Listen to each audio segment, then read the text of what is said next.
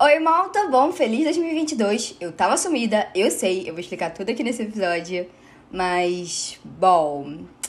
Ah, a gente tá de volta, né, gente? Que alegria.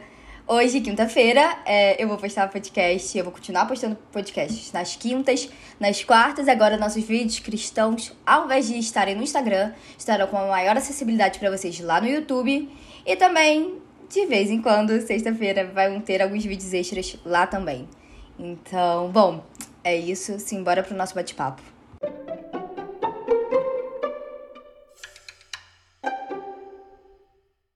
Inicialmente, eu quero me desculpar pelo meu sumiço e dar uma breve explicação, que não é uma justificativa, é só para vocês entenderem o que rolou nesse tempo que eu tava fora. Bom, lá estava eu, planíssima, curtindo o Natal e bem ansiosa pro ano novo, até que, simplesmente, comecei a sentir uma dor de ouvido. E eu falei, ah, só dor de ouvido, tá de boa. E a dor de ouvido persistiu, e era otite. Eu tive uma crise de otite agora em janeiro, mas já estou bem. Não... Felizmente, minha imunidade não baixou, então, assim, não peguei Covid, não peguei gripe, pra glória de Deus. Mas deixa eu explicar um negócio pra vocês. Desde pequena, eu já tive muitas crises de sinusite. Sinusite e rinite. Eu acho que, assim, muitos brasileiros já tiveram esse problema. Sendo que eu acho que talvez eu tenha tido um número um pouquinho maior do que o esperado para uma pessoa de apenas 16 anos. E, bom, quando eu. Conforme eu fui crescendo, as pessoas sempre me incentivaram a assoar o nariz. E eu sempre senti muito incômodo assoando o nariz. Sim, eu, com os meus 16 anos, ainda luto muito pra não assoar. E fico fungando, que é basicamente fazendo isso aqui, ó. Sabe? Puxando tudo pra cima, para dentro das veias, vias respiratórias, nasais. Não sei como é que se fala essas coisas. Desculpa. Mas, bom, todo mundo sempre falando, Amanda, soa. E agora, eu tô tentando virar uma pessoa mais saudável.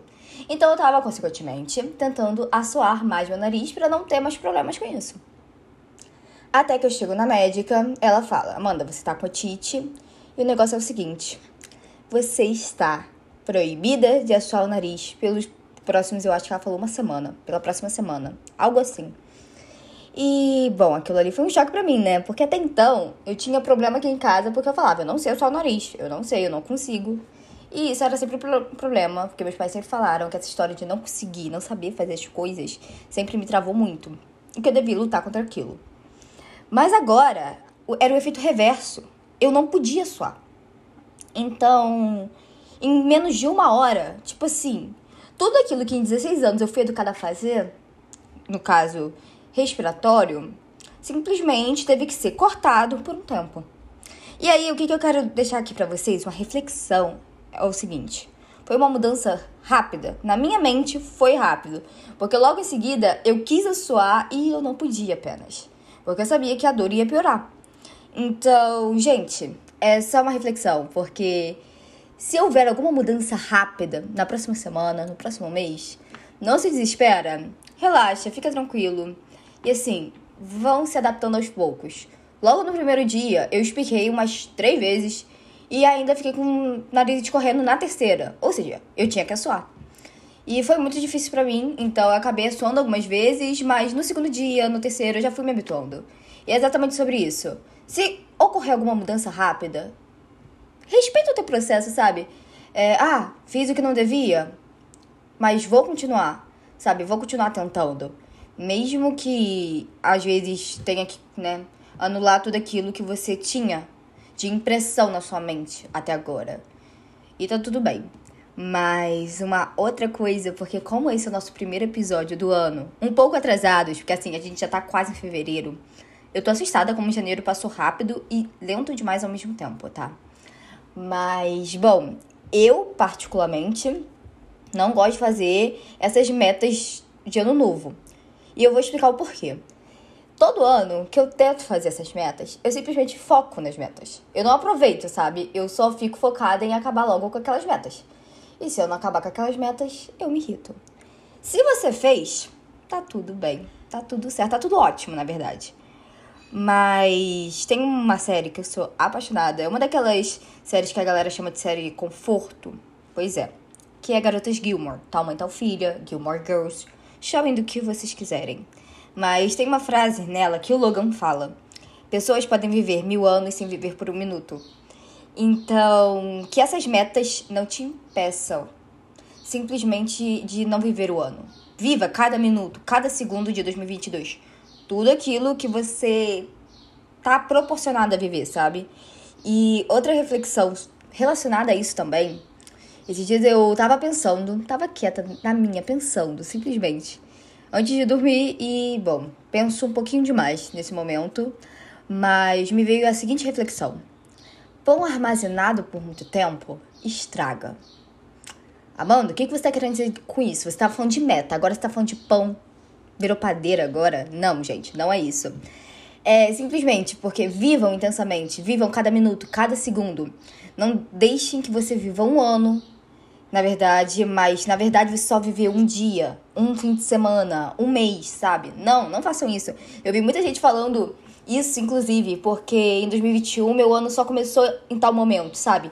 Não deixem que 2022 só comece sei lá, no segundo semestre, no terceiro trimestre, ou no último trimestre, no último mês, não façam isso. Mas em relação ao pão armazenado, também não absorvam sentimentos. O que, que eu tô querendo dizer com isso? Quando a gente armazena nossos sentimentos de uma forma sufocante, a gente vai estragar.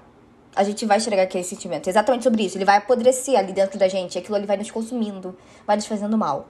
Então, que em 2022 vocês vivam intensamente e sejam livres em se expressar. E quando eu falo livres em se expressar, eu tô querendo dizer apenas para você não armazenar aquilo que pode estragar tudo de lindo que há dentro de você.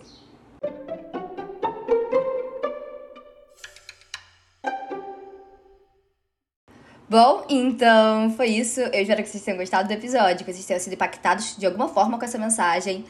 É, eu tô muito animada por tudo que está por vir e acontecer neste ano, principalmente aqui e nossa, só de imaginar que agora em fevereiro, logo no início de fevereiro, vai fazer um ano do meu canal. E tipo, mano, como assim? Sei que eu não tenho sido bem fiel com vocês, nem por aqui, nem por lá. Mas, bom, garanto que esse ano vai vir coisa boa. Vai. As coisas vão fluindo e vão fluindo da forma correta. Então, bom, é isso. Eu vejo vocês na próxima quinta dando uma de podcaster, posso dizer dessa forma. Não se esqueçam de compartilhar, de comentarem. Eu sempre tô vendo lá a reação de vocês que vocês me mandam no privado. Então, assim, podem comentar à vontade o que vocês acharam de, dessa mensagem. E também podem sugerir o tema da próxima semana. Então, é isso. Fui!